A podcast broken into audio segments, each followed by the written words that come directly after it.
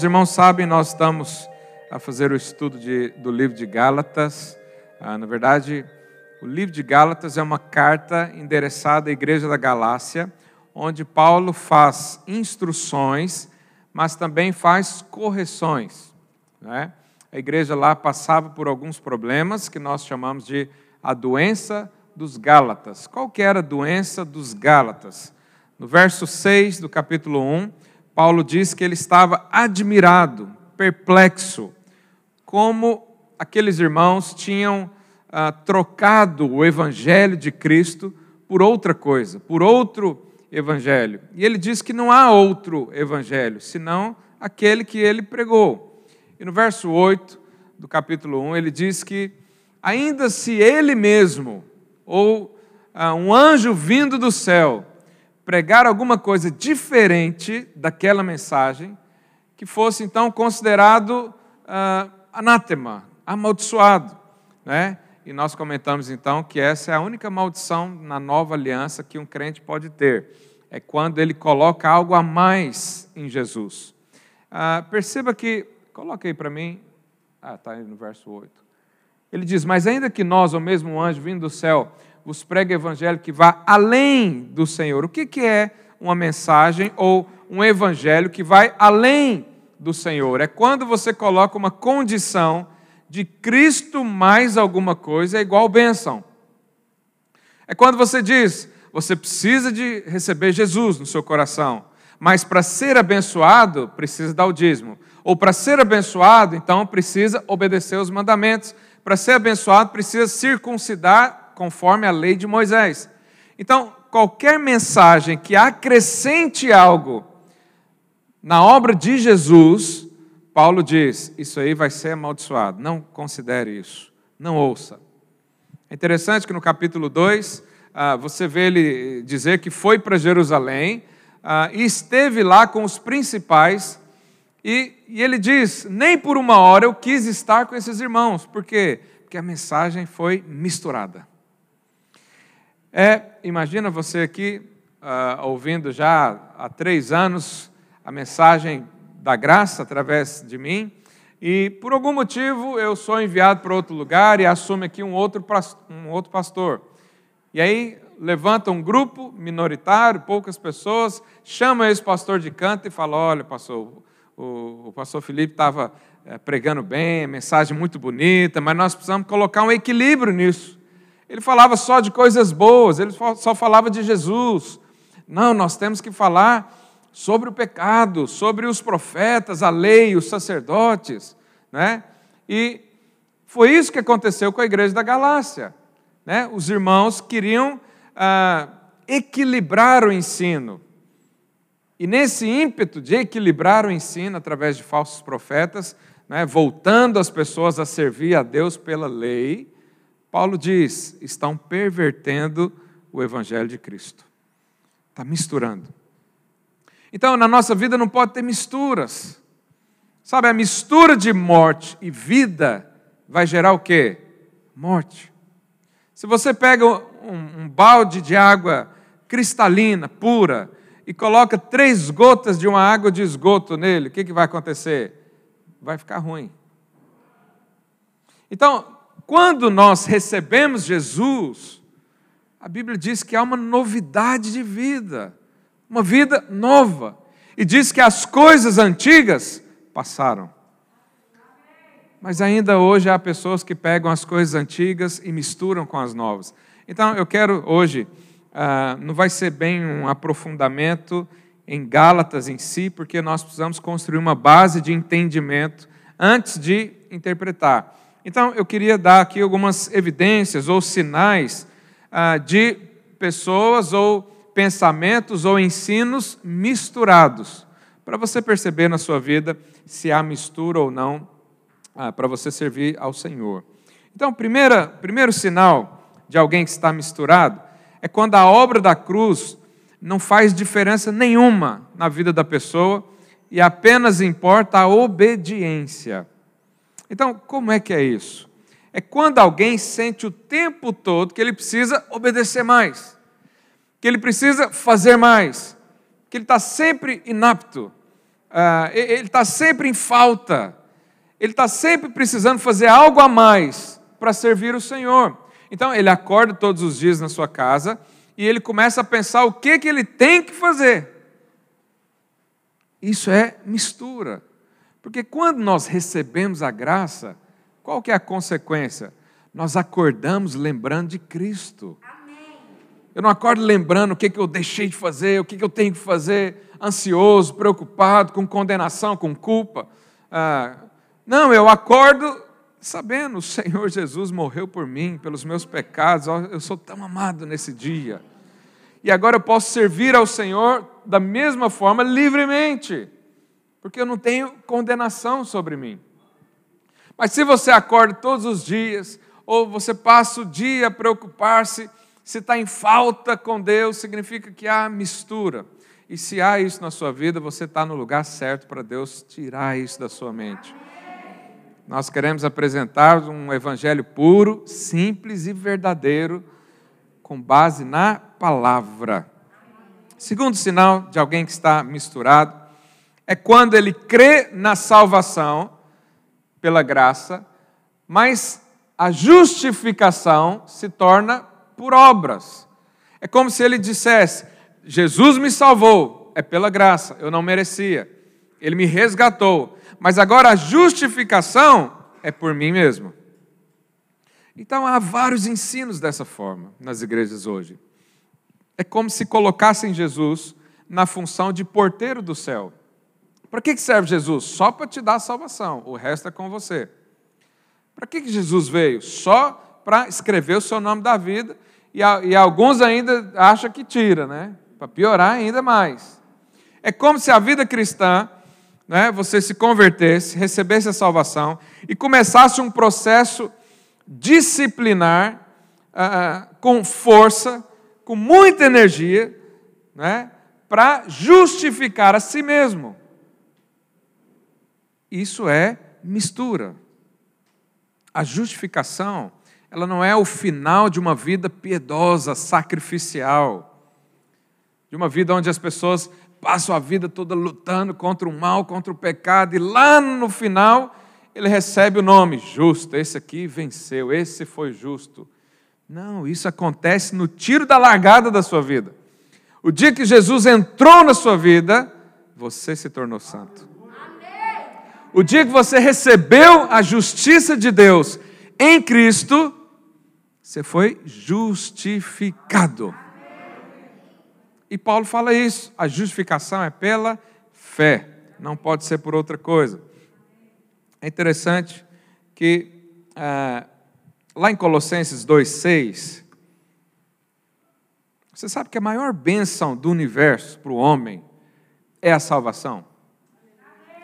Não há outra bênção maior do que isso. A salvação é a maior bênção. E a salvação, você recebeu como? Você pagou por ela? Você foi lá, deu um dízimo bem gordo, assim, bem avantajado, e recebeu a salvação? Você obedeceu todas as leis para receber a salvação? Você foi fiel a toda palavra de Deus para alguém considerar você apto a receber a salvação? Nada disso. Porque é pela graça é pela fé e vem pela graça. Agora, se a bênção mais cara que existe é pela graça, Deus então vai cobrar as outras menores por obediência da lei? Esse pensamento é, não, não, tem sentido, não faz sentido para nós. É como se, ah, imagina que Deus vai dar uma casa para alguém. Quantos querem receber uma casa aí? Aí está ali a Marli. Deus vai te dar uma casa, Marli, lá em Oeiras, de três pisos, de frente para o mar.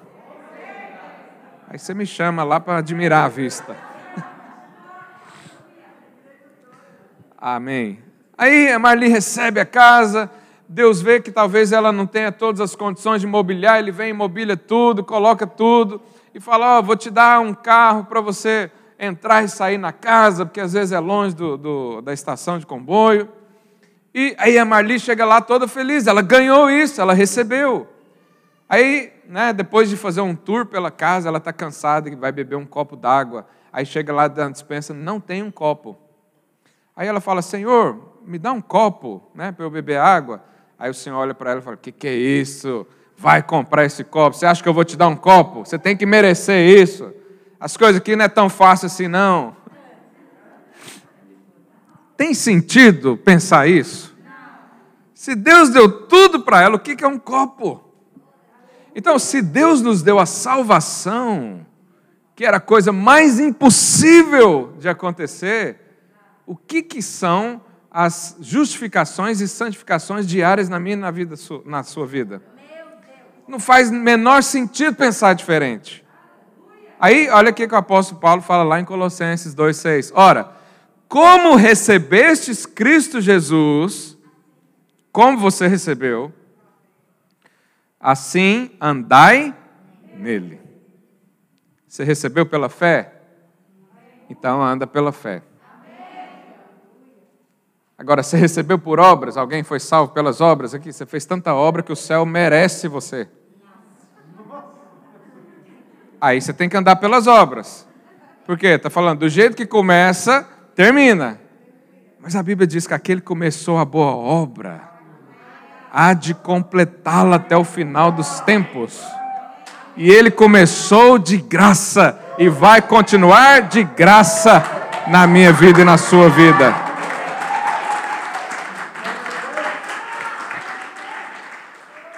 Então, colocar qualquer outro esforço humano nessa equação não funciona. Porque eu só posso receber pela graça. Tudo de Deus é pela graça. Amém. Aleluia. Terceiro sinal de alguém que está misturado é quando ele está constantemente debaixo de culpa e condenação pelos pecados. Sabe, há pessoas que se culpam o tempo todo pelos pecados. Como eu disse agora há pouco, não, não orou o suficiente, não fez o suficiente. A condenação preenche os pensamentos. Ele vem adorar o Senhor, não consegue. Ele tem que fazer alguma coisa para conseguir adorar o Senhor. Olha que coisa mais exagerada. Né? Eu sei que há igrejas que possuem um hábito de, antes de prestar um culto ao Senhor, né, há alguns irmãos que, e eu não condeno isso, só estou citando a título de exemplo, né, que o irmão vai lá no cantinho, ajoelha na cadeira, fica lá uns 20 minutos, imagino eu que arrependendo dos pecados. Aí depois que ele arrependeu de todos, que ele lembrou e ainda pediu para Deus né, perdoar os que ele não lembrou, quem já fez essa oração? Deus, perdoa até o que eu não lembro. Aí depois que ele fez isso, ele então se acha justo para adorar o Senhor. Agora, essa adoração está com base em qual justiça? Do homem ou de Deus? Imagine que isso aconteceu comigo lá em São Paulo. Três horas da manhã, alguém liga para você: Olha, meu vizinho está endemoniado, preciso de ajuda aqui. O que, que você faz?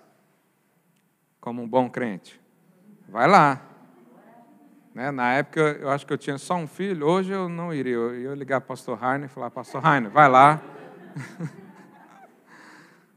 Aí você está no caminho de orar por um endemoniado.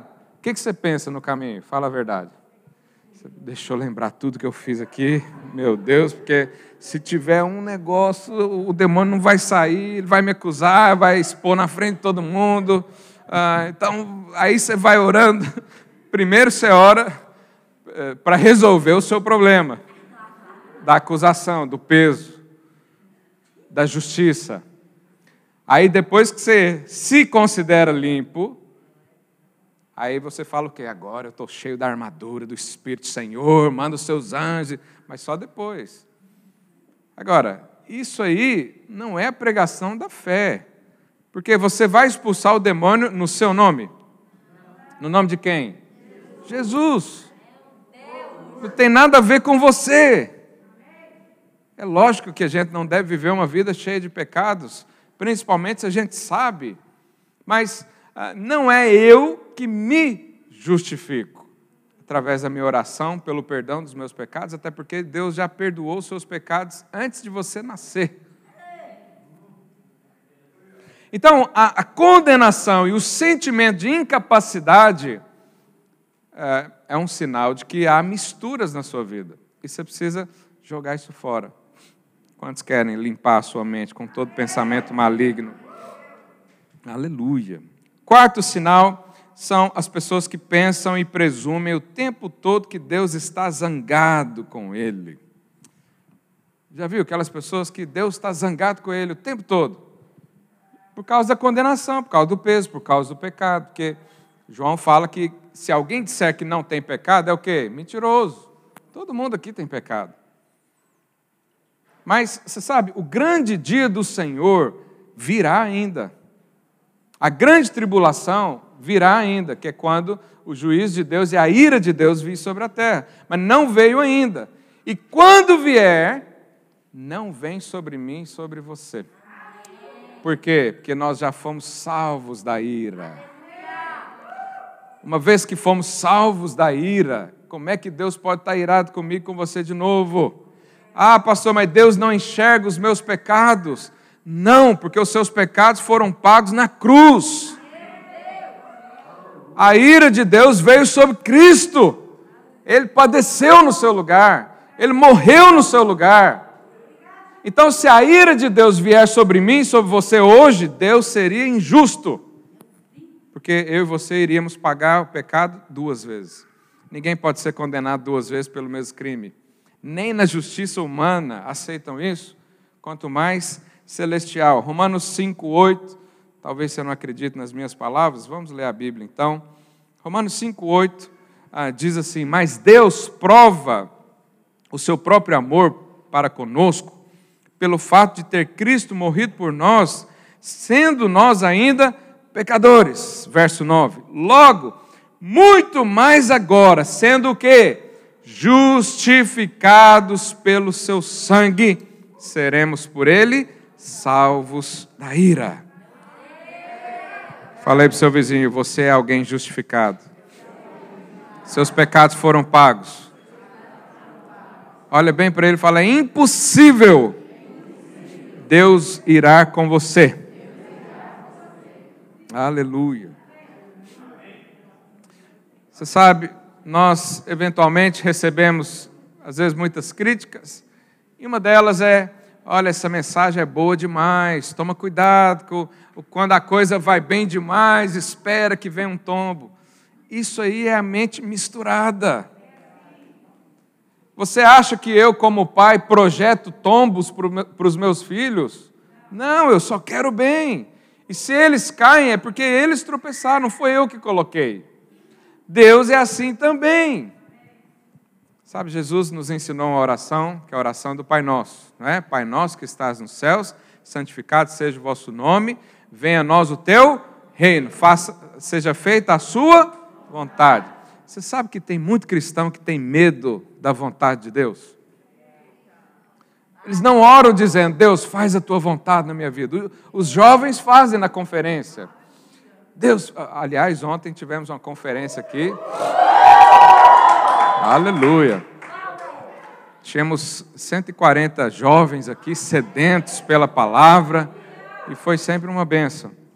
Ah, então o jovem tem o coração mais aberto a isso. Ele fala: Deus, faça a tua vontade. Você sabe quando vem, ah, quando alguém está enfermo e todos os médicos, os especialistas da cidade, os melhores doutores chegam e dizem: não tem o que ser feito, agora é só Deus. Alguns entram em desespero eu entraria em paz, que eu falo, é só Deus, o homem tirou a mão, aleluia, ufa, ainda bem que ninguém vai errar comigo, porque Deus não erra. Mas há pessoas que têm medo de pedir a vontade de Deus. Deus faz a tua vontade para eu casar, por exemplo. Aí você pensa o quê? Não, eu sou tão mal que Deus vai mandar uma peste para casar comigo. Eu, eu, eu aprontei tanto com a minha mãe, com meu pai, que ele vai dar um marido igual ao meu pai para eu aprender tudo. Nós pensamos isso. É ou não é? Seja sincero. Imagina que imagina que você vai viajar e antes de você viajar chega um profeta famoso, que a palavra dele sempre acontece. e ele chega para você e fala: Ó, oh, vou, vou trazer uma palavra muito séria. Nesse avião aí vai ser feita a vontade de Deus. E vira as costas e vai embora. O miserável. O que, que você pensa? Vai cair. Esse avião vai cair é hoje. O profeta avisou para eu já pregar para todo mundo, para eu arrepender dos meus pecados, porque o avião vai cair, é a vontade de Deus. Você vê, quem pensa isso não conhece a bondade de Deus. O que, que a gente deveria sentir quando alguém diz é a vontade de Deus? Aleluia, é a melhor possível. Mas quem está em mistura, ele acha que Deus está zangado com ele o tempo todo. E aí, quando acontece alguma coisa mal, ele liga uma coisa com a outra e fala: ah, é por causa do pecado. É por causa do pecado. Eu uma vez conversei com um rapaz, muitos anos atrás, numa oficina mecânica. Ele estava me contar que ele, o carro dele é, sofreu um acidente. E ele me contando, né, depois que ele descobriu que eu era crente, é, porque assim, as pessoas falam que são crentes depois que acham crente, né? O cara me olhou falou: Ah, você é meio diferente. Eu falei: Não, eu sou crente, sou cristão. Ele, ah, eu também. Até então não era, né? Aí ele estava contando e. Ah, eu bati o carro, não sei o quê, e foi bem no dia que eu bebi uma cervejinha. Então, ele pega tudo de ruim da vida dele e liga aos comportamentos dele. Uma pessoa assim tem paz com Deus? Não. Porque ela acha que é o Deus vingador que veio para fazer justiça.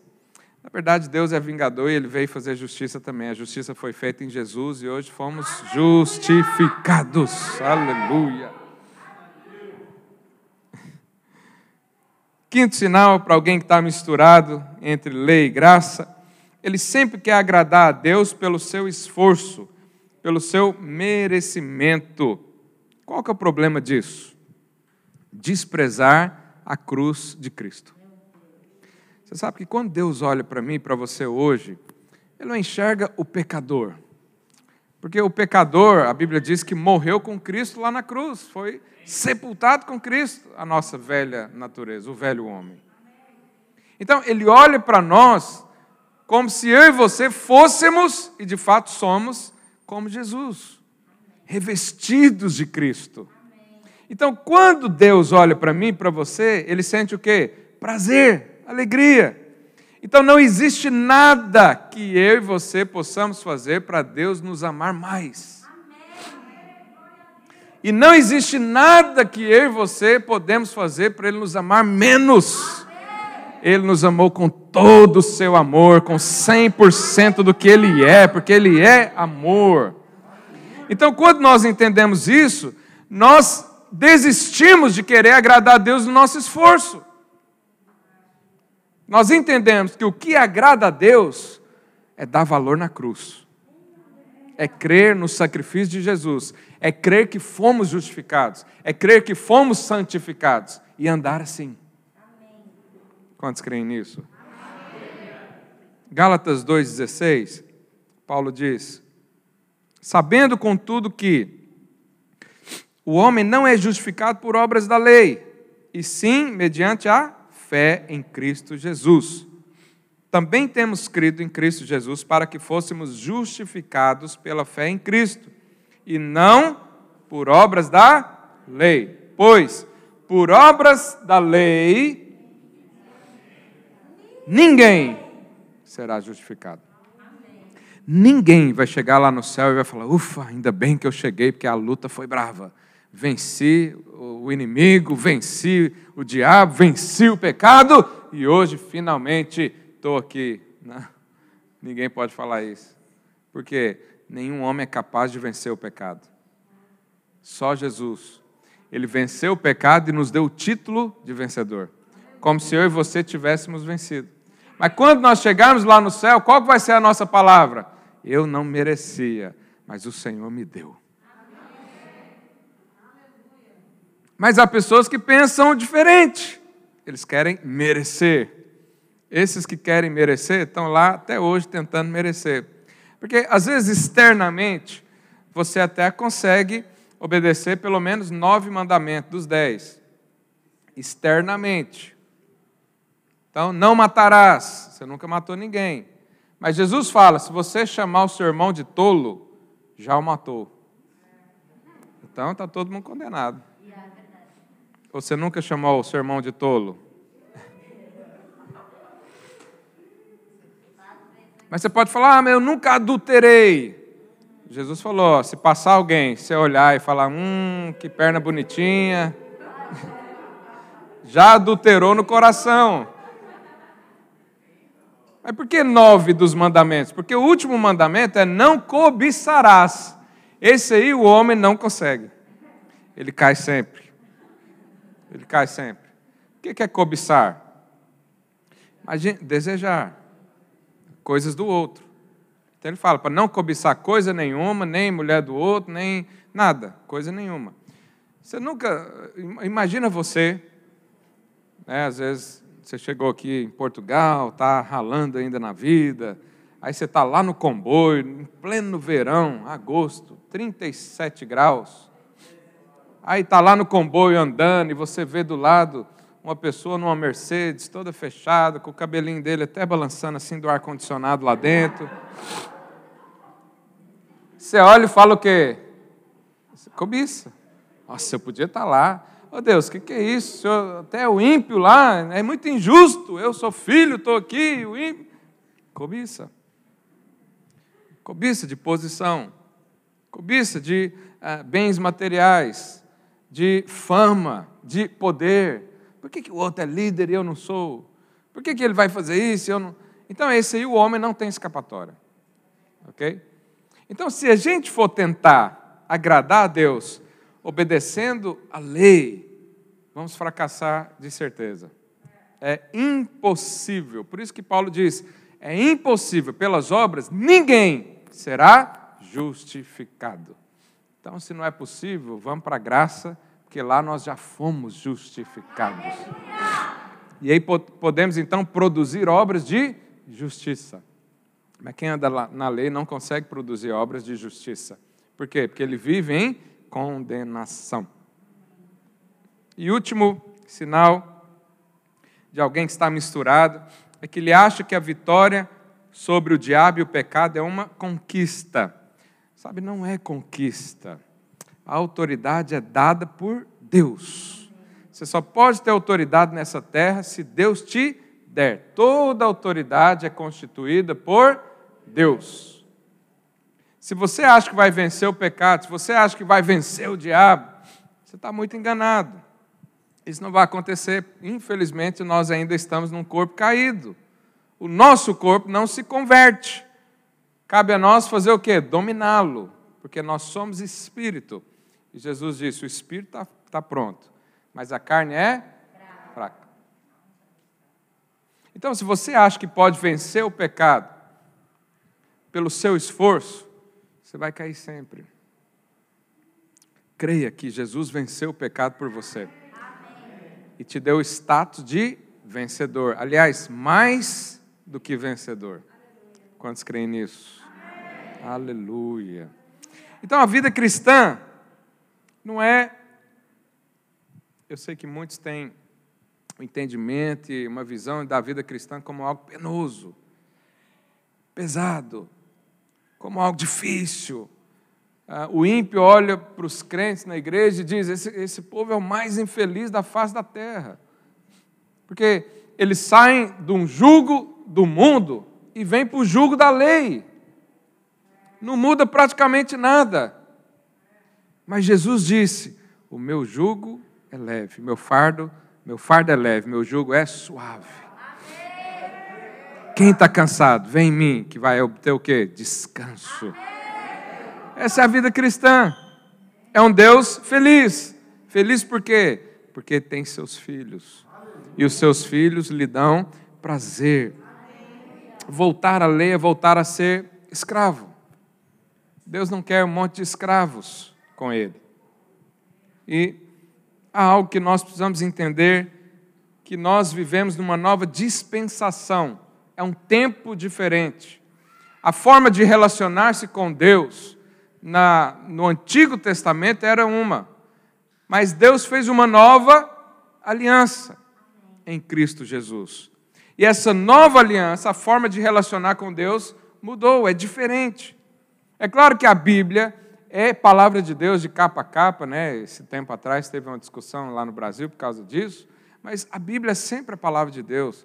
A lei é perfeita. A lei é justa, mas ela não justifica o homem e nem aperfeiçoa o homem. Por isso, Deus então fez uma nova aliança.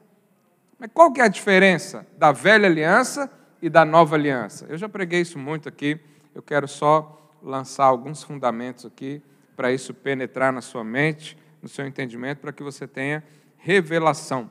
Então, na lei, tudo dependia do homem. Tudo. Deus deu a lei e disse: se você obedecer à lei, você vai ser abençoado.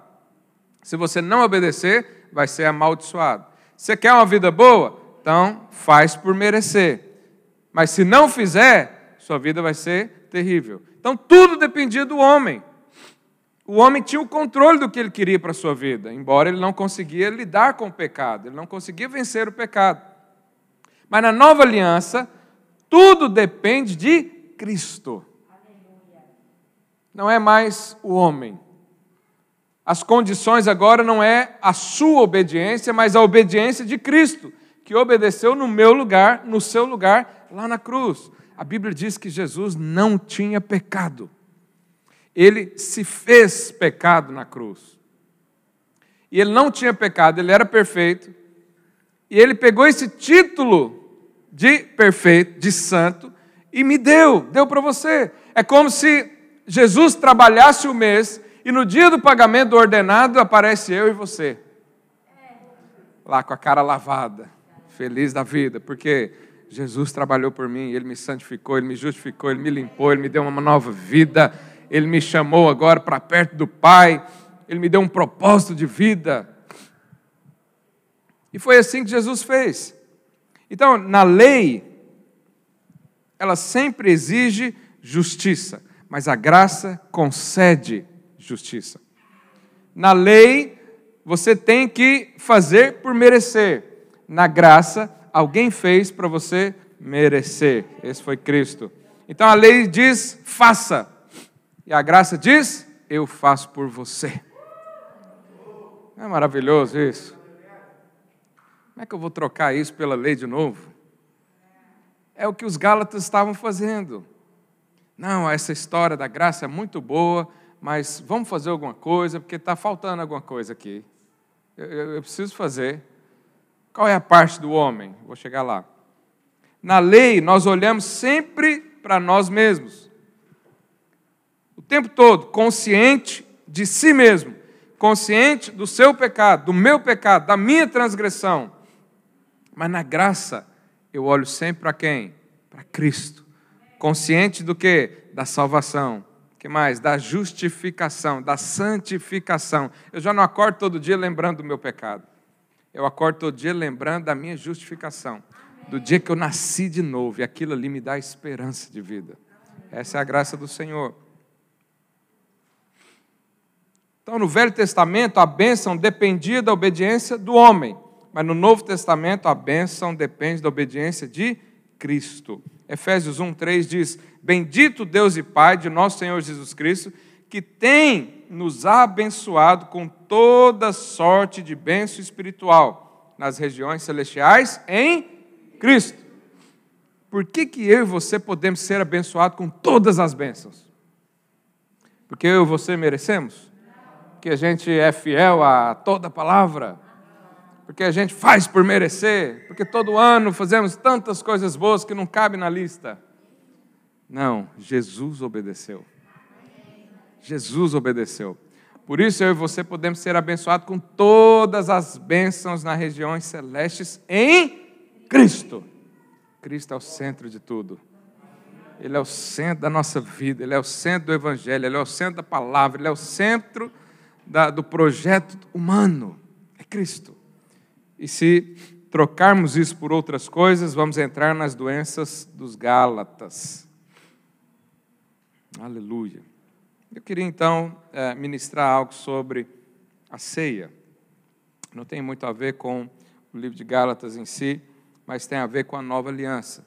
Lá em, em, em Hebreus 8, tem aqui uma descrição da nova aliança. Mas antes disso, gostaria que os irmãos distribuíssem os elementos da ceia. Uh, pode ficar sentado no seu lugar até você receber. O louvor também pode subir, por favor.